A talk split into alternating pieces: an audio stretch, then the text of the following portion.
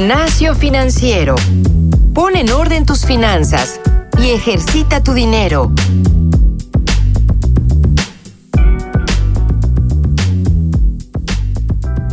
Bienvenidos a un nuevo episodio de Gimnasio Financiero.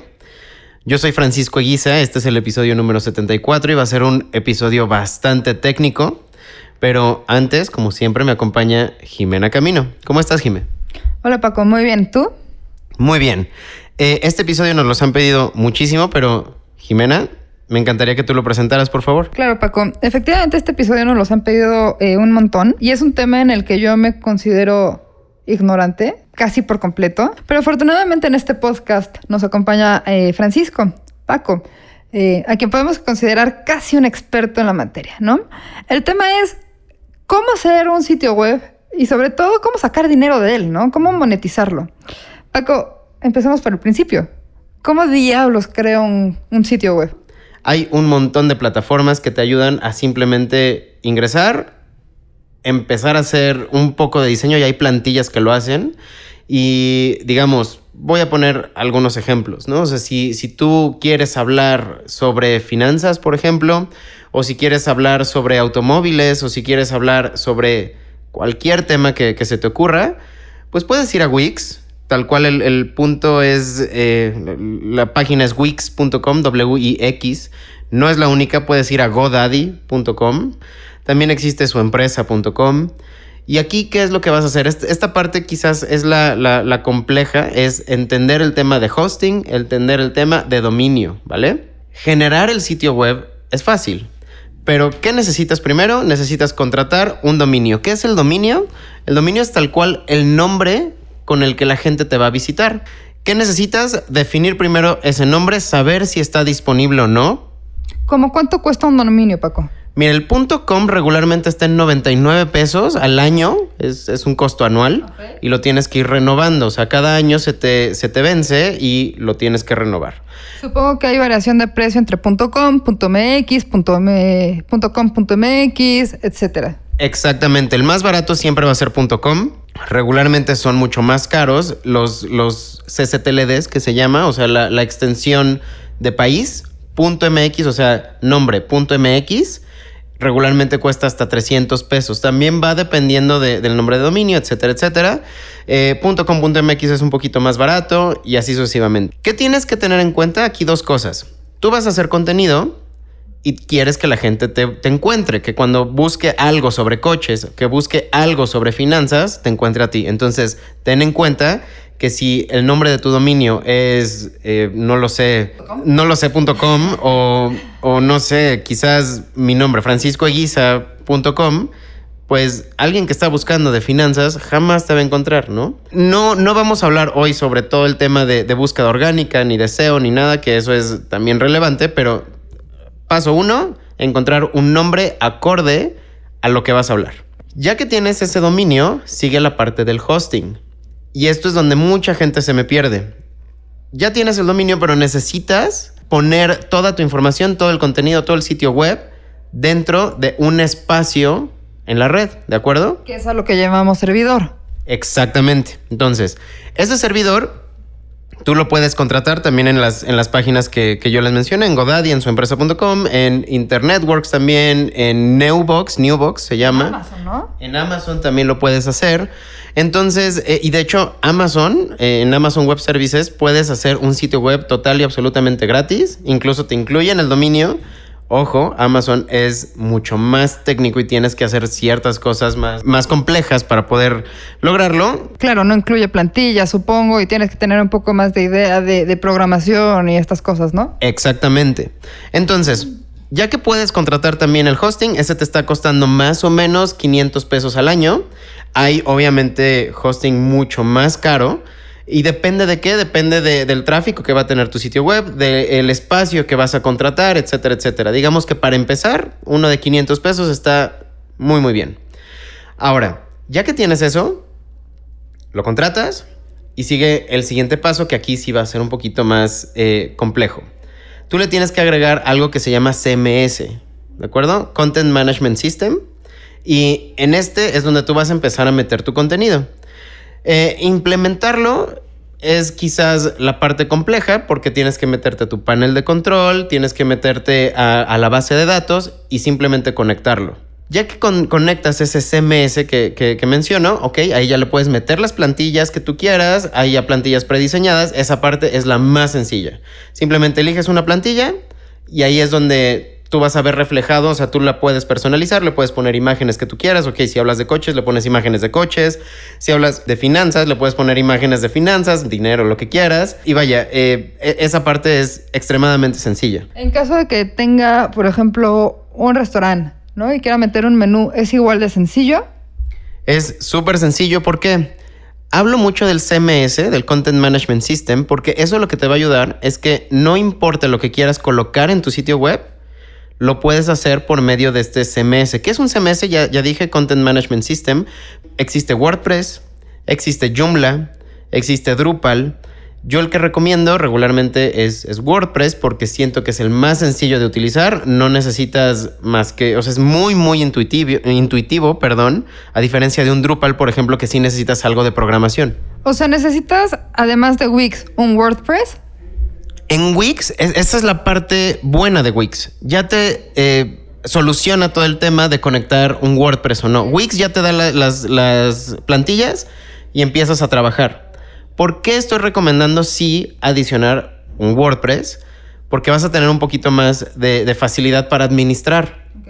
Eh, WordPress va a ser un sistema aparte de lo que estás contratando, por ejemplo, o en GoDaddy, o en Newbox, o en cualquiera de las que mencioné, y ya te pertenece, ¿vale? O sea, tú ya vas a poder hacer lo que quieras dentro de ese WordPress. Supongo que WordPress tiene algún precio. ¿Cuánto cuesta WordPress? Eso es lo mejor, WordPress no tiene precio, o sea, es gratis, o sea, vaya.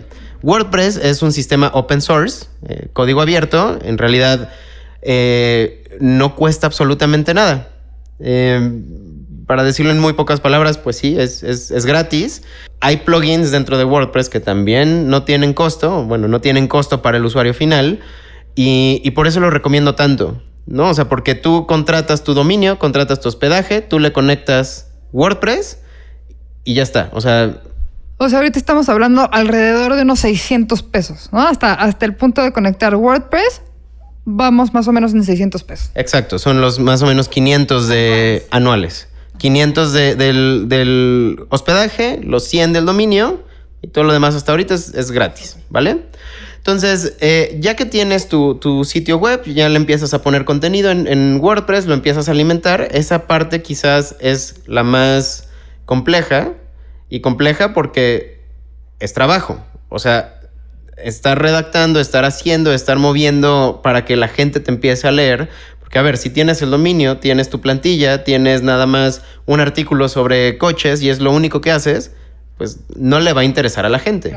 Necesitas tener recurrencia, necesitas estar constantemente generando contenido que sea relevante para la gente para que te pueda leer, ¿vale? Entonces, ya tienes contenido, ya tienes tu sitio web, ya tienes todo lo que acabo de mencionar ¿Cómo lo voy a monetizar? Hay dos formas. Voy a hablar de la más sencilla, eh, que es justamente la que yo he utilizado mucho tiempo, que es AdSense. ¿Vale? AdSense es una herramienta de Google que te permite que si tú tienes un sitio web y estás hablando de X, Y o Z, tú puedes generar dinero poniendo anuncios en tu sitio web. Hay muy buenas prácticas que, por ejemplo, yo llegué a utilizar para los que no lo saben, creo que lo había mencionado hace mucho tiempo. Yo tengo un sitio web que se llama elhorror.com. Eh, Publicidad gratis, Paco. Exacto. Entonces, eh, y ahí ponía justamente anuncios. Digo, ya no lo, no lo mantengo como, como antes. Digo, si se meten van a ver ya un sitio súper abandonado. Pero yo sí logré generar algo con, con ese sitio. ¿Qué pasaba? Al menos, y, y pues como yo tenía mucho tráfico, necesitaba pagar eh, un servidor dedicado que ya al mes me estaba saliendo como en dos mil pesos. Entonces, de, AdSense es de donde yo podía monetizar y, pagar el servidor, ¿vale? Entonces, ¿qué es AdSense? Es simplemente una plataforma donde te va arrojando códigos. Eh, Google te arroja códigos. ¿Para qué? Para que tú tomes ese código, tal cual es un código que pegas en tu HTML o en el mismo CMS de WordPress. Ahí lo puedes hacer sin, sin ningún problema lo pones intercalado entre, puede ser tus artículos, lo puedes poner en, en, el lado derecho, en la columna derecha, lo puedes poner en el header, lo puedes poner en donde tú quieras y hay todos los formatos que, que necesites. Lo dejas correr para que cuando la gente entre a tu sitio web, si le da clic, a ti te, te, te, van pagando por cada clic que, que, hace la gente en esos anuncios. Es por clic, ¿cierto? No por vista. Mm, exactamente, no es por vista, es por clic. Ahora, ¿cuánto dinero puedes tener más o menos eh, cuando estás haciendo este tipo de, estrategias? Insisto, depende mucho de la estrategia que tomes. Es decir, una práctica buena es si tienes un, un, artículo que hable de los 10 mejores coches en el 2019, pones literalmente 5 coches, pones un anuncio y pones una paginación para que cuando lleguen a la siguiente página tengas otro anuncio y los otros 5 coches faltantes, ¿vale? Por, paginación entiendo que te refieres a página 1, página 2. Exactamente. ¿Y por qué es importante este tema de la paginación? digamos, in, insisto que no iba a hablar del tema de, de, de orgánico, de SEO, pero eh, es importante ahorita con la pregunta que dices. Si alguien me encuentra en Google buscando los 10 mejores coches del 2019, entra a mi, a mi sitio web y solamente lee ese artículo y se va, no hizo ninguna interacción con tu página, entonces Google asume que eres irrelevante. Entonces, esta paginación te ayuda, uno, a duplicar las páginas vistas y eso, uno, dos, hace que Google piense que, bueno, no piense, que sepa que eres súper relevante para la gente que está buscando esas palabras clave en particular. Ahora, Paco, yo puedo seleccionar el tipo de anuncio. Por ejemplo, eh, tienes, estás hablando justo de los 10 mejores coches del 2019. Yo puedo pedirle a Google que, aprovechando la, coyuntura, solo me muestre banners de coches. No necesariamente. De hecho, la respuesta es no. ¿Qué pasa? Si alguien está navegando en tu sitio web, pero su historial de búsqueda es de medicina o es de audífonos o es de lo que quieras, Google va a decidir eh, presentarle anuncios de audífonos, de medicina, de etcétera, ¿vale? ¿Por qué no específicamente de coches? Porque mm, a Google lo que le importa es que el anuncio sea relevante para tu lector, no tanto para ti como sitio. Puede ser que alguien accidentalmente o no accidentalmente, sino es la primera y única vez que va a buscar sobre coches y su historial de búsqueda siempre ha sido, eh, como bien dije, audífonos o viajes. Entonces va a ser mejor para ese usuario que Google le presente un anuncio sobre viajes para que sí le dé clic y a ti te convenga y puedas tener eh, ganancia con eso. Oye, pero entiendo que sí hay categorías que se pueden bloquear, ¿no? Eh, es decir, mi sitio es súper infantil, no quiero que se pongan cierto tipo de anuncios, eso se puede bloquear, ¿cierto? Correcto. Ahora, esto más que lo bloquees tú, o sea, digo, hay ciertas cosas que puedes quitar, sí, pero Google mismo no permite que los anunciantes sean de este estilo. O sea, es decir, no puedes anunciar eh, alcohol, no puedes anunciar cigarros, no puedes anunciar, eh, digo, cosas más íntimas, por ejemplo. O sea, vaya, estas cosas Google mismo eh, imposibilita al anunciante poner productos de este estilo. Ahora, em, ¿cuánto más o menos se puede generar? Por cada 200 mil visitas, depende muchísimo, por supuesto, de, de, de, del, del tráfico, ¿no? O sea, uno, el tráfico, dos, los clics. Y Tres, que ya lo mencioné, la estrategia que utilices, dónde colocar los anuncios y qué tipo de anuncio vas a colocar, ¿vale? O sea, porque insisto, hay diferentes formatos, hay headers, hay este, squares, hay de columna, hay etcétera, etcétera. Yo puedo poner, digo, se vería horrible, pero todos los formatos en mi página. Lo puedes hacer perfecto. Puedes llenar toda la página de un montón de anuncios. Se va a ver horrible. ¿Y qué va a pasar? La gente va a ver que, que pues un eres un anuncio andante, entonces va a dejar de visitarte. Entonces, eso es buena pregunta porque el rey de, de para generar dinero en, en, un sitio web es el contenido. No es tanto el anuncio. Si tu contenido es relevante, vas a traer tráfico y el tráfico eh, tarde o temprano va a dar clics en los anuncios. Incluso hay una frase que dice content is king, ¿no? Exactamente. Y es tal cual en, este, en este tema de hoy. Entonces, eh, se nos empieza a acabar el tiempo, voy, voy a ir un poquito más rápido. Entonces, cada 200 mil visitas te puede generar alrededor de 5 mil pesos, mensuales, ¿vale? O sea, son 200 mil visitas al mes, más o menos te estaría dando unos 5 mil pesos mensuales. Nada despreciable si lo único que está, o sea, si es como que un side project y es tu hobby y estás haciendo, si hablando en mi caso, por ejemplo, de cine de terror, si alguien está hablando de coches, que es su hobby, o si alguien está hablando de el, hobby que sea, 5 mil pesos al mes adicionales está relativamente bien. Y esta es la, forma más sencilla, o bueno, la forma más, eh, digamos, sin dolor de, generar, de monetizar un sitio web. Otra forma que ya hemos hablado anteriormente y por tiempo no la voy a tocar hoy, pues vaya, ya tienes un sitio web, ya tienes visitas, ya tienes tráfico, métele una tienda en línea. Ya hemos hablado de tiendas en línea en otros, en otros episodios, pero busquen, por ejemplo, conectarse con Kiching, que es una excelente eh, forma de vender en línea eh, pueden hacerlo con Magento, que también es un open source, que igual no, no, cuesta la implementación o la conexión. Pero ya que, tienes tráfico, pues puedes empezar a vender productos o servicios dentro de la, de la página web misma, por medio de una tienda en línea. Súper, súper. Eh, Paco, también supongo que si llegas a alguna negociación con, algún, con alguna marca, puedes también eh, customizar eh, esos banners que aparecen para vender un cierto paquete de clics a, los, a los clientes, ¿cierto? Exactamente, y esa sería quizás, digo, eh, todos los que nos estén escuchando, si realmente les interesa más aprender sobre monetización de, sitios web, avísenos y podemos hacer un, episodio 2 donde vamos a hablar, por ejemplo, de formatos de takeovers, de patrocinios, de cómo vender quizás, eh, ok, estoy hablando nada más de AdSense y AdSense depende particularmente de los clics. Si tú tienes una página con un montón de visitas más y obviamente tú vas a ir con una marca y hacer el, esquema comercial de vender, pues lo puedes vender mucho más caro y lo puedes vender eh, no por impresiones, sino simplemente por aparecer. Incluso donde puedes vender contenido, ¿no? Exactamente, puedes hacer quizás artículos, bueno, reportajes quizás, si tu página es de coches, entonces, véndele un public reportaje a una revista de, coches.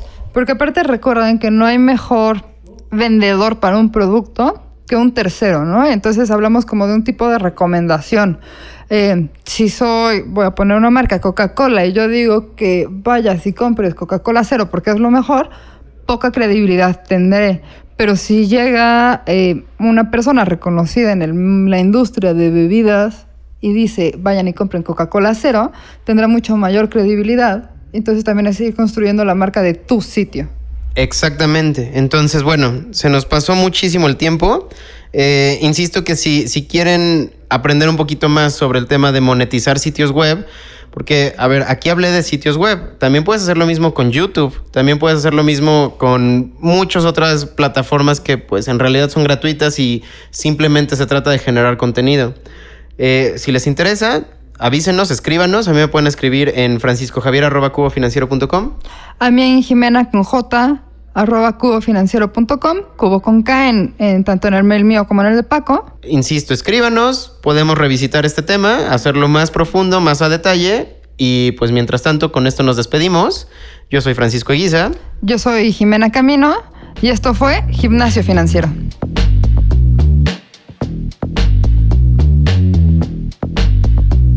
El entrenamiento de hoy ha terminado. No olvides reforzar tus finanzas todos los días y compartirnos con tus amigos. Te esperamos la próxima semana en Gimnasio Financiero.